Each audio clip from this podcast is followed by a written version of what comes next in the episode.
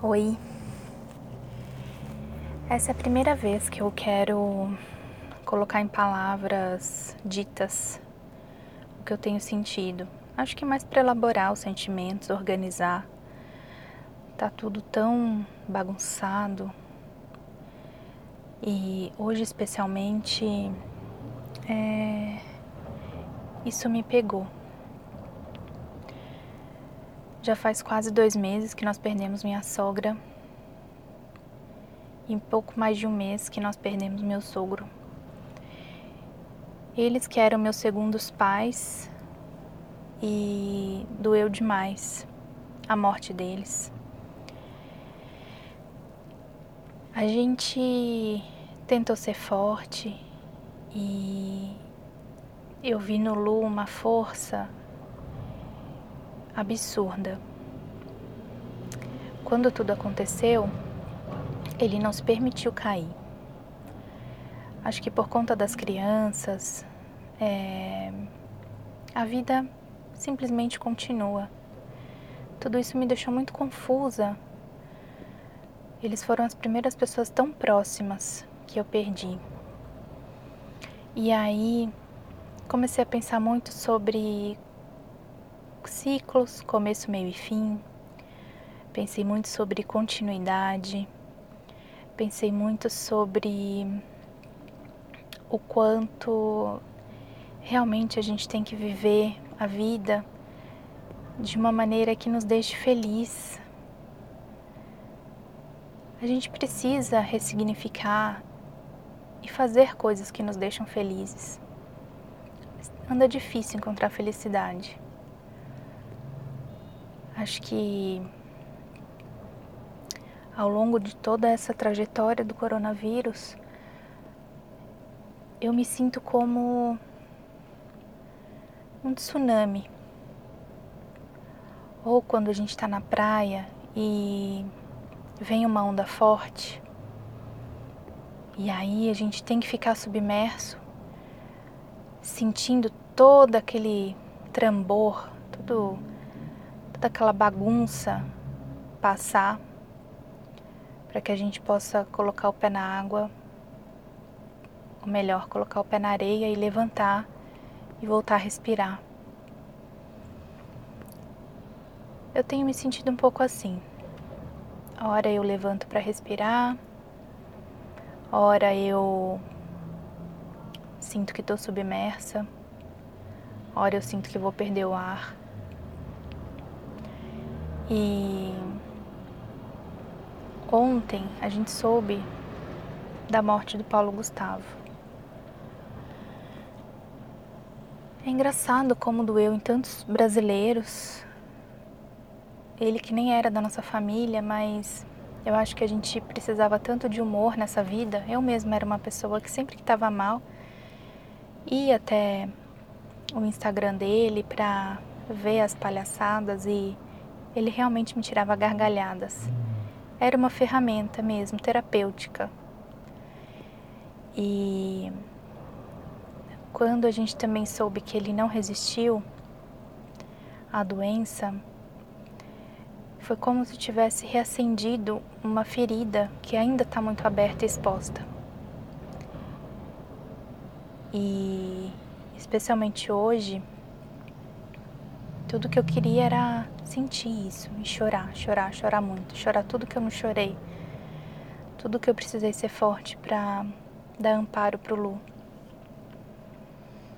Ao mesmo tempo, é, é uma semana muito delicada porque o Dia das Mães está chegando e eu me lembro que muitas vezes era eu quem saía para comprar o presente da minha sogra junto com o presente da minha mãe. Então, o simples fato de sair para pensar o que ela gostaria de ganhar, o que faria sentido para ela, é uma coisa que dói. E aí eu percebo que a gente ainda está muito ligado à matéria. Eu penso tanta coisa. Eu penso na dor do Lu, Eu penso no meu privilégio de ainda ter meu pai e minha mãe aqui comigo. Eu penso que daqui a um tempo eu vou ter que sentir essa dor de novo. Enfim, é, é muita coisa para elaborar. E me vem muito a questão do papel de mãe, eu como mãe, quanto isso se confunde, o quanto nos momentos de dor, ter o Lu e ter os meus filhos é uma fonte inesgotável de energia, de aprendizado, de amor. O quanto nesses momentos difíceis sou eu quem preciso me nutrir da companhia dos meus filhos. Eu quero ser a pessoa que vai me juntar a eles para brincar, para assistir um filme, fazer pipoca, dançar na sala, fazer cosquinha. Talvez porque eu queira acessar a minha criança interior, a minha infância, onde eu não tinha tantos problemas, aliás, nenhum problema, né? Talvez porque eu simplesmente queira eternizar momentos com eles e criar boas memórias. Mas realmente tem hora que eu tenho vontade de dar um pause na vida, um pause para reconectar tudo e tentar fazer as coisas terem mais sentido. Eu tenho alguns mecanismos e isso eu fui aprendendo ao longo da vida. Sempre recorro a, a livros de atores que eu gosto muito. Amo, amo, amo ler Ana Giacomo quando eu estou em processos de tristeza profunda. Ela fala de um lugar de poesia tão lindo. E chega no meu coração. Eu uso a literatura também como um processo terapêutico. Aprendi com a Marla de Queiroz a escrever cartas de amor para mim mesma. Quando eu percebo que as coisas não vão bem para mim, eu tenho escrito, tenho me olhado no espelho, não com olhar de crítica, mas com olhar amoroso. Eu tento eternizar os momentos em casa com a minha família. E crio pequenos rituais. É como se eu quisesse que a minha casa fosse um templo de segurança, de tranquilidade, de amor. Acendo os incensos, a gente faz uma oração, eu abençoo as minhas paredes, Quando eu consigo ter o bom humor para isso, eu danço. Acho que tudo que possa deixar impregnado uma energia de bem e de tranquilidade, de paz, eu faço. Sempre depois do almoço, por mais que seja por cinco minutos, eu e o Lu, a gente tem uma pausa, toma um café, eu forço ele a ir lá fora tomar sol porque a gente se complementa. Ele dentro do escritório me traz a água todos os dias. Eu lembro ele de tomar uma vitamina D, que é o sol, todos os dias. Eu acho bonito como as delicadezas cotidianas às vezes nos salvam. E se a gente não se apega a essas pequenas coisas, fica muito difícil seguir. É muita gente passando por um processo de muita dor. Tem dia que parece que re realmente falta o ar, literalmente.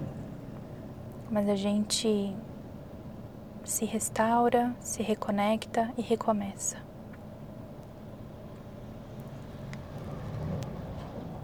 Ainda falando sobre o Dia das Mães, eu me percebo essa pessoa amorosa e cuidadosa muito pela criação que eu tive. Nunca vi alguém receber tão bem e cuidar tanto dos detalhes para fazer o outro feliz como a minha mãe.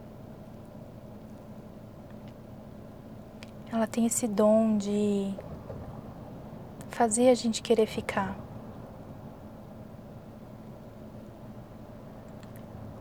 E ter a oportunidade de ser filha ao lado dela é muito bom. Eu tenho aproveitado cada momento.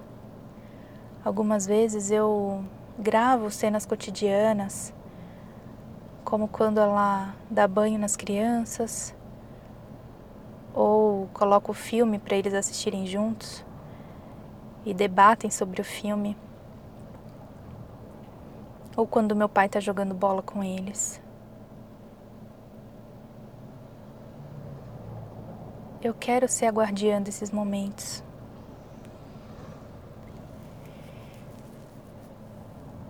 E graças a Deus eu também fui guardiã dos momentos com meu sogro e com a minha sogra. Sempre que a dor tá muito, muito, muito forte,